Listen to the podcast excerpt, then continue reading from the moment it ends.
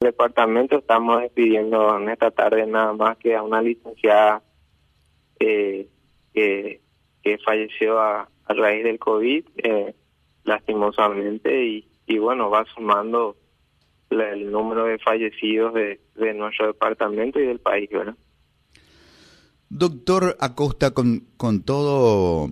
respeto por esta situación, por la sensibilidad de la situación y por el duelo de la familia de esta profesional fallecida, el, el dato relevante con la señora es que ella, siendo profesional de la salud y habiendo visto en la última frontera hospitalaria el dolor del COVID, la agonía del COVID, ella, sin embargo, siendo personal que estaba incluido, digamos, también en la, en, en la primera oleada de personas que tenían el, el derecho y la obligación de, de vacunarse por ser personal de blanco, eh, prefirió no hacerlo. Así mismo, realmente uno no se explica cómo dentro mismo de, del gremio de personal de blanco, tanto algunos médicos como enfermeros, en este caso particular una licenciada, una compañera de enfermera a puertas de jubilarse, a, meses nada más de, tramitar su jubilación, eh, que, que se haya dado de esta manera su deceso eh, por COVID y, y sobre todo por no vacunarse, estando ella en un departamento justamente de, epidemiología donde los datos abundan sobre la situación del COVID, sobre los números. Entonces, uno no, no se explica muchas veces de repente por qué algunas personas optan, eh, no sé si de repente tenga que ver una cuestión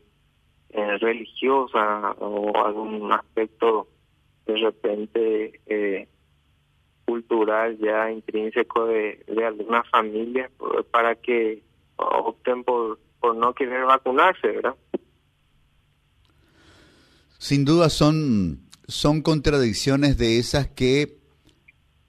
alimentan polémicas, lamentablemente, doctor, porque no faltará el antivacunas que diga, miren, ahí está la doctora fulana que trabaja todo el día con el COVID y ella no se va a vacunar. Entonces se, se crean estas corrientes de que habría razones ocultas y valederas por las cuales los propios médicos eligen no vacunarse y generan para nosotros el peor de los escenarios posibles, porque creo que aquí hay que ser sensatos y entender que los tiempos de la ciencia en el siglo XXI son diferentes a los del siglo pasado y que estos ciclos de velocidad de reacción y ciclos de obsolescencia también han caracterizado a toda la cultura del final del propio siglo XX y una de las expresiones más interesantes en esto es la tecnología, por ejemplo, ¿verdad? donde los propios eh, creadores de innovaciones tecnológicas dicen, acabo de crear el procesador Pentium más rápido de toda la historia. Hoy que lo lanzo al mercado, Hoy lo declaro viejo y me pongo a hacer el siguiente que tiene que ser mejor, más rápido y más barato, porque si no lo hago yo, lo va a hacer la competencia. Entonces entramos en unos ciclos de altísima productividad en determinados rubros. Así que el viejo paradigma de decir, para desarrollar una vacuna, antes esto llevaba 5, 7, 9, 15, 20 años hasta que la vacuna estaba lista. ¿Y cómo es que la vacuna en tiempos de pandemia, en tiempos inferiores a un año, estuvo lista? No es para desconfiar, es para celebrar que la ciencia tenga esta capacidad de respuesta. Y además hoy, con más de 3 mil millones de vacunas eh, aplicadas en el mundo y resulta que los que nos aplicamos las vacunas, algunos ya con dosis de refuerzo, no tenemos ni este, una cabeza más que nos salió en la espalda, ni un tercer ojo, ni, ni somos imanes humanos que vamos recogiendo a nuestro, a nuestro paso por nuestro cuerpo todo objeto metálico cercano. Me parece que la evidencia es demasiado contundente para la necedad de decir, no, yo desconfío de la vacuna, no me voy a vacunar. Así mismo, realmente eh, la tecnología ha hecho que, que avance eh, tanto que se reclamaba en su momento de, de la vacuna que se exigía, bueno, llegó en su momento y lastimosamente hace minutos nada más estábamos terminando justamente una reunión ahí con